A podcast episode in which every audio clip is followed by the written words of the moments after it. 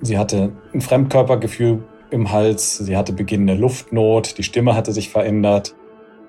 Also sie hatte eine deutliche Schwellung der Zunge.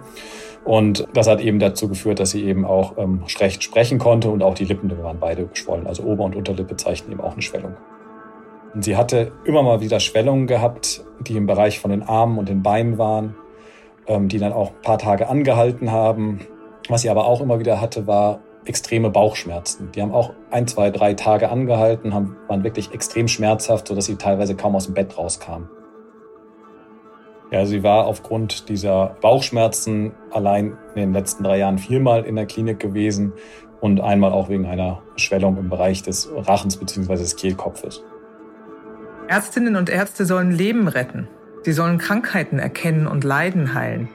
Aber was ist, wenn sich eine Krankheit nicht so leicht erkennen lässt? Was, wenn rätselhafte Beschwerden es den Medizinerinnen und Medizinern schwer machen, die Ursache einer Erkrankung zu finden?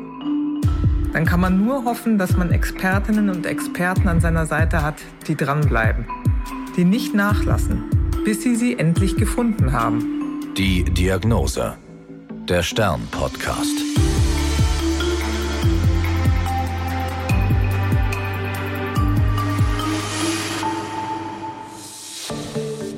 Ich bin Annika Geißler, Ärztin und Redakteurin und beim Stern für die Rubrik Die Diagnose verantwortlich. Hier erzählen Medizinerinnen und Mediziner von ihren ungewöhnlichsten Fällen. Heute spreche ich mit Professor Dr. Jens Greve. Er ist Oberarzt in der Klinik für Hals-, Nasen- und Ohrenheilkunde sowie Kopf- und Halschirurgie am Universitätsklinikum Ulm. Er erzählte mir, dass er schon immer Arzt werden wollte. Am Ende seines Studiums absolvierte er einen Teil seines praktischen Jahres, des PJs, in der Hals-, Nasen- und Ohrenheilkunde und kam so zu diesem Fachgebiet. Er arbeitete dann als Studienarzt für eine medizinische Studie am Uniklinikum Düsseldorf, baute dort, sowie später in Essen, eine Spezialsprechstunde auf und arbeitet seit zehn Jahren nun am Uniklinikum Ulm. Wir sprechen heute über eine junge Patientin, die mit Luftnot und Schwellungen im Gesicht als akuter Notfall zu Jens Greve in die Klinik kam.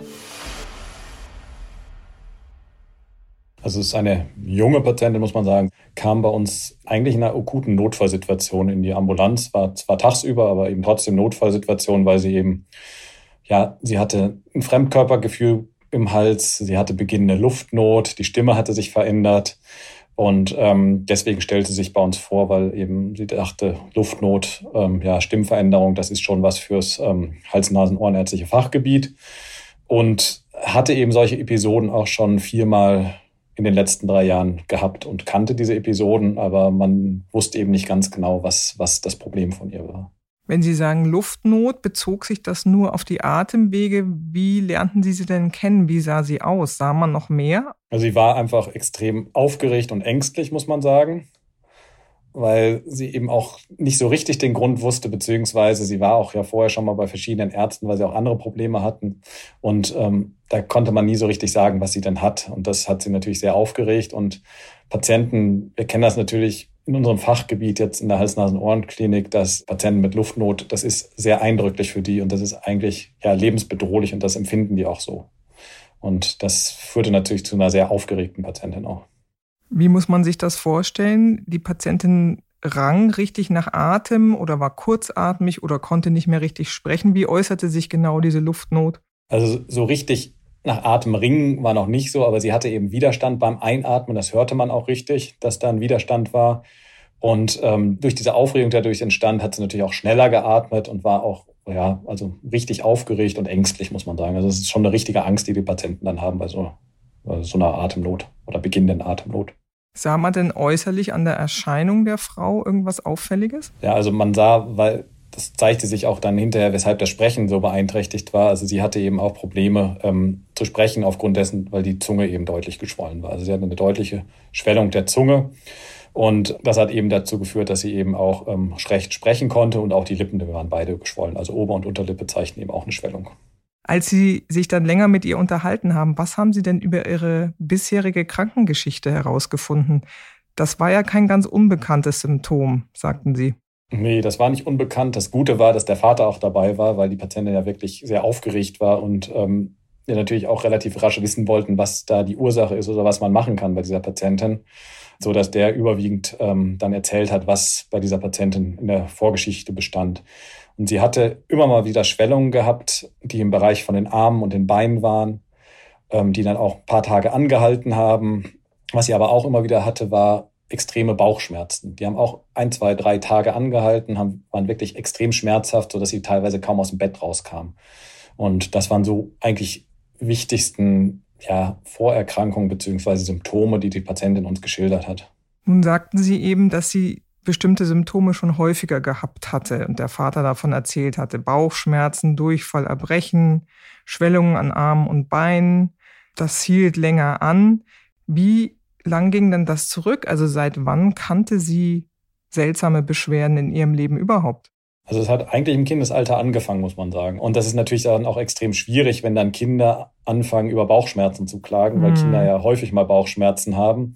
Und das hat eben auch wahrscheinlich dazu geführt, dass man das auch am Anfang nicht so richtig ernst genommen hat. Also es waren auch die ersten Symptome, die sie hatte, waren wirklich diese lang anhaltenden Bauchschmerzen, über die sie geklagt hat. Sie war ja sicherlich vorher schon bei anderen Ärztinnen und Ärzten gewesen in ihrem Leben. Können Sie rekonstruieren, was es da für Verdachtsdiagnosen gab und welche Therapien eingeleitet worden sind? Ja, also die waren recht zahlreich, muss man sagen. Also die Bauchschmerzen, wenn man sich jetzt mal an dem Symptom erstmal ähm, festhält, da war es so, dass man am Anfang dachte, sie hatte eine Laktoseintoleranz, also dass wirklich Milchprodukte dazu führten, obwohl man nie wirklich einen richtigen Zusammenhang herstellen konnte. Da hat man ihr eben geraten, auf Milchprodukte zu verzichten und hat ihr teilweise auch Laktase verschrieben, also so ein Enzym, was eben die Milch besser spalten kann, was eben dem Körper fehlt bei einer Laktaseintoleranz. Ähm, das hat aber auch eigentlich in keinster Weise gewirkt. Also sie hatte genauso häufig diese Bauchbeschwerden wie auch ohne Diät und ohne die Einnahme von diesen Tabletten. Was dann auch mal diagnostiziert wurde, war, das ist natürlich im Nachhinein ähm, schwierig zu eruieren, ob das jetzt eine richtige Diagnose war oder nicht. Also sie hatte man hatte eine Blinddarmentzündung ähm, diagnostiziert und hatte den Blinddarm entfernt, aber auch danach hatte sie weiterhin eigentlich die gleichen Beschwerden wie vorher. Das war jetzt das, was jetzt in Richtung ja, dieser Bauchschmerzen an Untersuchungen stattgefunden hat und noch an Diagnosen. Was wurde denn bezüglich der Schwellungen untersucht in den vergangenen Jahren und was wurden da für Verdachtsdiagnosen in den Raum gestellt? Also wohin man immer ähm, untersucht hat, waren Allergien. Man hat auch Allergien diagnostiziert, aber eher so Pollenallergien war es, Gräserpollenallergie hatte man diagnostiziert bei ihr, hat dann auch eine antiallergische Therapie eingeleitet. Also die typische Therapie bei so Pollenallergien sind neben der Applikation von Nasensprays, die hatte jetzt keine, muss man sagen, kein, kein Naselaufen, was jetzt in der Pollensaison sozusagen aufgetreten ist, was eigentlich ein typisches Symptom dieser Gräserpollenallergie ist. Aber trotzdem hat man gedacht, dass das vielleicht damit in Zusammenhang steht und hat ihr dann eben noch Allergietabletten gegeben, sogenannte Antihistaminika. Und auch Cortison hat man ihr gegeben, wenn sie diese Schwellung hatte, aber es hat irgendwie gar keinen Effekt gezeigt. Also die Schwellungen haben genauso lange gedauert, als wenn sie gar keine Therapie erhalten hätte. Ich fasse nochmal zusammen. Also über die Jahre hm, wurde eine Allergie vermutet und auch therapiert. Es wurde eine Laktoseintoleranz vermutet. Die Patientin hielt bestimmte Diäten ein. Das hat nicht so richtig genützt oder nicht genützt, muss man sagen. Äh, wegen der Bauchschmerzen wurde einmal der Blinddarm herausoperiert. Das brachte auch keine Besserung. Das heißt, sie hatte da ja wirklich eine Strecke an Ärztinnen und Ärzten schon hinter sich gebracht. Und ich glaube, das war auch alles natürlich beim Blinddarm sowieso und bei der OP, aber das war auch alles gar nicht nur ambulant. Sie war auch häufiger in Kliniken gewesen, richtig? Ja, sie war aufgrund dieser ähm, Bauchschmerzen allein in den letzten drei Jahren viermal in der Klinik gewesen und einmal auch wegen einer Schwellung im Bereich des Rachens bzw. des Kehlkopfes. Und das war auch wieder eine sehr eindrückliche Situation für sie, weil sie auch irgendwie merkte, dass die Medikamente, die sie dort bekommen haben, nicht so richtig zum Rückgang der Schwellung geführt haben, gerade was jetzt diese ähm, Schwellung im hinteren Rachen, die zur Luftnot geführt hat, anging. Und das war eben ein Erlebnis, was sie eigentlich nicht normal erleben wollte. Das waren also sehr beängstigende Symptome teilweise, die die Patientin erlebt hatte. Wie lange hielten die denn an normalerweise? Also in der Regel waren das ähm, ungefähr drei Tage, die das angehalten hat. Egal, ob sie jetzt diese antiallergische Therapie eingenommen hat oder nicht. Also es waren immer so knapp drei Tage, die die Symptome angehalten hat, hatten. Also bis sie dann auch vollständig wieder verschwunden waren. Und das kann man ja verstehen, dass das dann massiv einschüchternd wirkt auf einen, wenn man drei Tage lang jetzt vielleicht nicht nach Luft ringt, wie Sie äh, anfangs beschrieben haben, aber doch Schwierigkeiten beim Atmen hat und hofft, dass das wieder weggeht. Also doch sehr anstrengend für die Patientin. Genau, aber nicht nur das, also gerade die Luftnot, klar, das ist natürlich etwas, was der Patient für den extrem eindrücklich ist, aber auch diese Bauchschmerzen und diese Schwellungen, die sie auch teilweise im Gesicht dann hatte oder auch an den Händen und Beinen, die dann dazu geführt haben, dass sie natürlich auch beim Gehen Probleme hatte, auch beim Schreiben, haben natürlich auch dazu geführt, dass sie extrem viel Ausfallzeiten hinterher in ihrem Studium und auch im Beruf hatte. Nun, das haben wir am Anfang nicht verraten, sind Sie ja ein Experte für eine bestimmte Krankheit. Das heißt, wenn jemand bei Ihnen mit solchen Symptomen und Beschwerden reinkommt, dann haben Sie schon was im Hinterkopf. An was dachten Sie denn? Also gerade dieses Ansprechen der oder Nicht-Ansprechen dieser Schwellung auf das Cortison und das Antihistaminikum, dann diese Zeit wie lange diese Schwellungen angehalten haben und aber auch, was die Patientin nämlich verneint hat, dass sie niemals Juckreiz oder Quaddelbildung dabei hatte, ist eigentlich ein erster Hinweis darauf, dass es sich um eine wahrscheinlich vererbbare Erkrankung handelt. Wobei wir zu dem Zeitpunkt, bisher habe ich es ja nicht verraten, noch nichts über die Familienanamnese wussten, also die Vorgeschichte der Familie, ob da irgendwelche Angehörigen eben auch betroffen waren.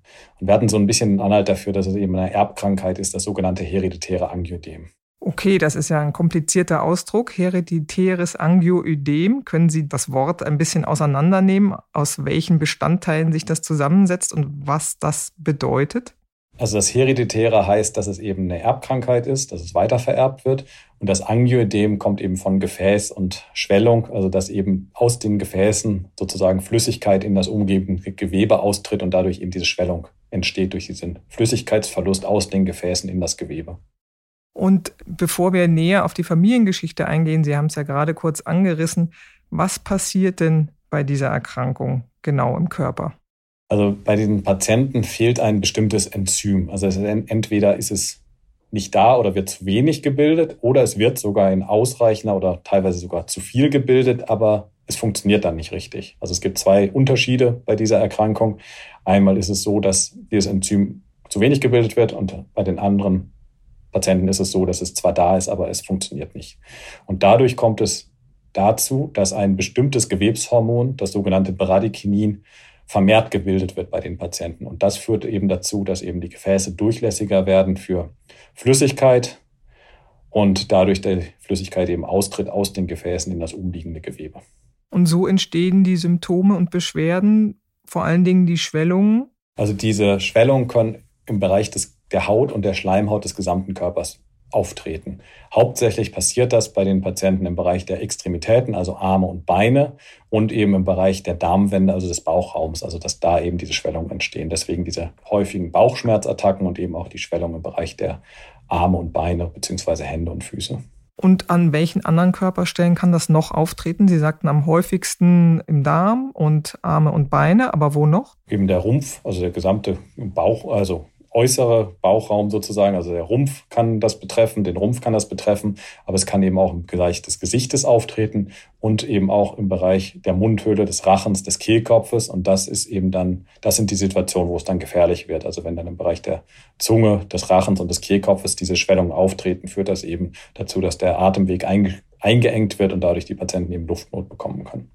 Wie lange dauert das, bis sich normalerweise so eine Schwellung entwickelt? Also es beginnt langsam bis diese Schwellung und dann, wenn sie eine bestimmte Größe erreicht hat, geht es deutlich schneller, muss man sagen. Also es ist, also sagen wir so, es ist nicht immer gleich, aber in der Regel dauert das wenige Stunden, bis die Schwellung entsteht und dann dauert es aber viele, viele Stunden, bis sie sich wieder zurückbildet. Und was sind die Auslöser dafür? Das ist ja nun nicht durchgängig, diese Schwellung, sondern kam und kommt in Attacken oder in bestimmten Abständen. Warum tritt das dann auf? Also ist, man weiß es nicht ganz genau, was jetzt dazu führt, dass diese Schwellung ausgelöst wird, weil diesen Enzymmangel haben ja alle diese Patienten, beziehungsweise die Nichtfunktionsfähigkeit dieses Enzyms. Und die haben wahrscheinlich auch alle diesen erhöhten Bradykininspiegel, also den Spiegel des Gewebshormons. Was dann letztlich das auslöst, weiß man nicht genau. Man weiß aber, dass es bestimmte Triggerfaktoren gibt, also die dieses eben so, sozusagen den Beginn dieser Schwellung auslösen. Und das können Stresssituationen sein, sei es jetzt guter Stress, ähm, wenn man jetzt zum Beispiel sich auf eine Hochzeit freut oder auf seinen Geburtstag. Es kann aber auch schlechte Stresssituationen sein, Prüfungsangst, Vorprüfungen, Stresssituationen im Beruf können sowas auslösen. Es können Entzündungen das sozusagen triggern, dass man eben eine Entzündung im Körper hat. Chronische Entzündungen, die dazu führen, dass eben gehäuft solche Schwellungen auftreten, aber auch Traumata, also irgendwelche, wenn man sich stößt oder lange Fußmärsche hinter sich gebracht hat, dann können zum Beispiel solche Fußschwellungen auftreten. Und weibliche Betroffene haben ja auch noch eine Besonderheit. Welche ist das? Ja, es ist so, dass ähm, da auch gewisse, also weibliche Hormone reinspielen. Also das Östrogen spielt eine gewisse Rolle. Und da kann es eben auch sein, dass zum Beispiel der weibliche Zyklus da ähm, eine Rolle spielt, aber auch die Einnahme von Hormonen. Zum Beispiel, wenn jetzt die Verhütung mit östrogenhaltigen ähm, Präparaten geschieht, dass die eben dazu führen können, dass eben vermehrt solche Schwellungsattacken auftreten. Wie viele Betroffene gibt es denn in Deutschland, von denen man weiß? Es ist leider extrem schwierig ähm, zu sagen, weil wir leider kein nationales Register haben. Also wir gehen davon aus, dass wir ungefähr 1600 bis 1800 Patienten in Deutschland haben. Man sagt, dass das ungefähr bei 1 zu 50.000 liegt. Aber das ist wahrscheinlich extrem schwierig, weil es auch eine hohe Dunkelziffer gibt. Allein wir hier in Ulm haben festgestellt, seitdem ich hier bin, dass wir doch extrem viele Patienten auch neu diagnostiziert haben. Also es gibt bestimmt noch eine Reihe von Patienten, die bisher ihre Diagnose nicht haben. Wie viele Betroffene betreuen Sie denn in Ihrem Spezialzentrum in Ulm? Also wir betreuen ungefähr 150 Patienten bei uns mit dieser Erkrankung. Das liegt aber auch mit daran, also wir sind nicht das größte Zentrum in Deutschland, aber es liegt auch daran, wenn man mal einen Patienten diagnostiziert. Und wir wissen ja, dass das eine vererbbare Erkrankung ist. Zumindest im Großteil der Fälle sind das, ist die Geschichte oder Vorgeschichte der Patienten positiv, also dass andere Familienangehörige auch betroffen sind. Und dann muss man natürlich, wenn man einen Patienten diagnostiziert, schauen, dass man auch die gesamte Familie untersucht, sodass man da eben auch die Patienten diagnostiziert, die vielleicht die Erkrankung haben, die auch weitergeben können, aber vielleicht keine oder kaum Symptome haben oder die bisher nicht als Symptome dieser Erkrankung erkannt wurden. Wie war das bei dieser Patientin? Wie haben Sie die Diagnose dann letztendlich gestellt? Was braucht man dafür und was erfuhren Sie über die Familiengeschichte? Also das Problem ist, dass es leider keine Schnelltests gibt. Also es gibt keine Blutuntersuchung, die man relativ rasch erhält. Also auch bei uns ist das so, dass man das Blut abnimmt. Das wird dann zentrifugiert eingefroren und dann erst in ein externes Labor verschickt, die das dann untersuchen, sodass das einige Tage dauert, bis das da ist. Aber aufgrund der Vorgeschichte der Patientin haben wir die Diagnose einfach anhand dieser Vorgeschichte und an den Symptomen ähm, gestellt und haben sie dann auch behandelt. Also man muss sozusagen dieses Enzym, den C1-Esterase-Inhibitor im Blut bestimmen. Und da reicht es nicht nur die Konzentration, also die Menge zu bestimmen, sondern eben auch die Funktion, weil ich ja eben sagte, dass Patienten zwar genug haben können, aber eben das funktionell inaktiv ist, also nicht funktioniert. Deswegen muss man immer, wenn man die Blutuntersuchung durchführt, nicht nur die Konzentration, sondern auch die Funktion bzw. Aktivität des Enzyms bestimmen. Und was haben Sie über die Familiengeschichte noch erfahren? Also da war es so, als wir dann den Vater befragt haben, während die Patientin eben bei uns war, war es eben auch so, dass er erzählt hat, dass seine Frau, also die Mutter der Patientin, eben auch immer wiederkehrende Bauchschmerzen hatte. Und aber auch keine, also nicht die Diagnose gestellt wurde, die wir jetzt bei der Tochter gestellt haben, sondern da wurde gesagt, sie hätte eine Gallenkolik. Und mhm. das wäre dadurch ähm, zu begründen sozusagen. Vom Vererbungsweg, wie ist es da? Wenn ein Familienmitglied die Erkrankung hat, muss es nicht zwingend weitervererbt werden? Nein, also die Chance steht 50-50. Mhm. Das ist ein sogenannter autosomal dominant vererbter Erbgang. Und wenn das Gen weitergegeben wird, dann hat derjenige, der dieses Gen hat, ähm, auch diese Erkrankung. Also es wird ja immer ein, die Hälfte der Gene vom Vater, die Hälfte, andere Hälfte kommt von der Mutter. Und wenn jetzt die Mutter das sozusagen weitergibt, der Vater es nicht weitergibt, weil er es nicht hat, dann ist trotzdem das Kind dann betroffen sozusagen. Wie haben Sie die Patientin therapiert, akut und langfristig? Also wir haben die Patientin akut therapiert mit einer Therapie, die eben auch für das hereditäre Angioidem zugelassen ist. Das ist ein Blocker des Rezeptors für das Bradykinin, also dieses Gewebshormon, was bei den Patienten eben vermehrt gebildet wird. Und das hat dann auch wirklich relativ rasch zur Rückbildung dieser Schwellung geführt im Bereich der Zunge, der Lippe und auch wahrscheinlich des Rachens. Ja. Reicht das denn alleine langfristig gesehen? Also es ist so, dass man eigentlich die Patienten am Anfang mit dieser Akuttherapie versorgt. Das heißt, wenn sie die Schwellung kriegen, dass sie dann eben dieses Medikament sich spritzen. Das ist eine Spritze, die ist sogenannte Fertigspritze. Und da spritzt man sich unter die Bauchhaut. Das ist relativ einfach zu applizieren. Aber es ist natürlich so, wenn die Patienten sehr häufig Schwellung haben, dann müssen sie sich auch sehr regelmäßig spritzen. Und das war eben bei dieser Patientin auch der Fall, dass sie eben alle ein bis zwei Tage sogar diese Schwellung hatte und daher sich eigentlich ständig spritzen musste. Und da haben wir dann überlegt, da es auch seit einigen Jahren sehr gute prophylaktische Therapien, also vorbeugende Therapien ähm, gibt, die zugelassen sind in Deutschland, dass wir sie auf eine sogenannte Prophylaxe dann einstellen. Und wie ging es ihr dann? Haben Sie sie wieder gesehen? Also wir sehen diese Patienten in der Regel alle sechs bis zwölf Monate bei uns in der Ambulanz. Und es war so, dass wir die Patientin eben auf diese vorbeugende Therapie eingestellt haben, die sich anfangs alle zwei Wochen und dann, als sie darunter beschwerdefrei war, alle vier Wochen gespritzt hat. Und es war wirklich so, sie hatte eigentlich nach der ersten Spritze, hatte sie, glaube ich, noch eine Schwellung, eine leichte Schwellung, die aufgetreten ist. Und danach hat sie nie wieder eine Schwellung gehabt unter dieser prophylaktischen Therapie. Also eine deutliche Verbesserung der Lebensqualität, nehme ich an. Ja, also wirklich eine deutliche Verbesserung der Lebensqualität, was wir auch immer an unseren Lebensqualitäts Bögen, die wirklich spezifisch für diese Erkrankung entwickelt wurden, festhalten können. Und das zeigt uns auch immer wieder auch rein objektiv, dass wirklich die Patienten doch durch die Therapie, die wir jetzt auch zur Verfügung haben in Deutschland und Europa, eigentlich sehr gut therapierbar sind, auch wenn es eigentlich immer noch eine unheilbare Erkrankung ist. Was ich ganz interessant fand, Sie haben das in der Mitte des Podcasts ungefähr erzählt, dass diese Schwellungen eben nicht gejuckt haben, und sich keine Quaddeln gebildet haben, sondern dass die Schwellungen nur schmerzhaft waren. Also für alle diejenigen, die jetzt zuhören, vielleicht das nochmal für den Hinterkopf, das ist doch sehr besonders. Schwellungen, die keine Quaddeln bilden und nicht jucken, sondern wehtun. Also diese Erkrankung, also dieses hereditäre Angedem geht einfach mit Schwellung einher. Die führen zum Spannungsgefühl und auch Schmerzen. Aber sie haben nie einen Juckreiz, die Patienten, und sie haben nie diese kleinen Quaddeln die auch jetzt zum Beispiel bei, wenn man jetzt eine Brennnessel anfasst oder von der Mücke gestochen wird, diese kleinen Erhabenheiten, die gibt es da nicht, sondern es sind eher größere flächige Schwellungen, die auftreten. Was glauben Sie, wie groß die Dunkelziffer ist? Die Patientin war ja wegen des Blinddarms oder des Verdachts auf eine Blinddarmentzündung operiert worden.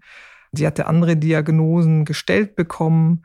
Da gibt es ja, oder Sie erzählten von der Gallenkolik, die die Mutter dann diagnostiziert bekommen hat oder als Erklärung bekommen hat. Was glauben Sie, wie hoch die Dunkelziffer ist? Oh je, das ist extrem schwierig einzuschätzen, muss man sagen. Ich glaube, dass sie nicht gering ist, muss man ehrlich sagen, weil wir doch immer wieder auch neu Patienten diagnostizieren, die auch schon sehr lange Beschwerden haben.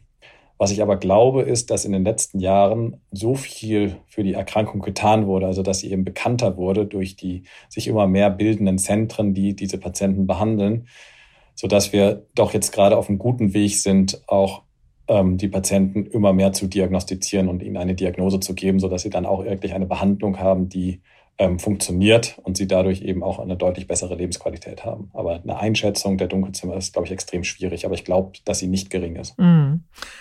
Welche Zentren gibt es außer Ulm noch? Also die ältesten Zentren sind eigentlich Mainz, die, die Hautklinik dort in Mainz. Das ist eigentlich das Urzentrum in Deutschland, was sich mit dem hereditären Angioidem beschäftigt hat. Dann gibt es in Frankfurt an der Kinderklinik ein Zentrum, in Mörfelden, Waldhof ist das, glaube ich, auch in der Nähe von Frankfurt. Dann gibt es in Berlin an der Charité ein großes Zentrum. Dann die Technische Universität in München, das ist auch ein HNO-Zentrum sozusagen. Die Keimzelle liegt damals in Düsseldorf sozusagen, wo ich angefangen habe.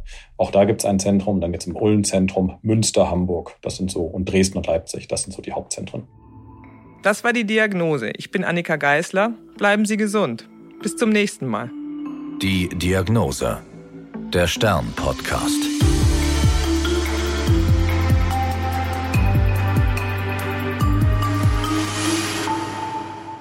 Dieser Podcast ist eine Produktion der Audio Alliance.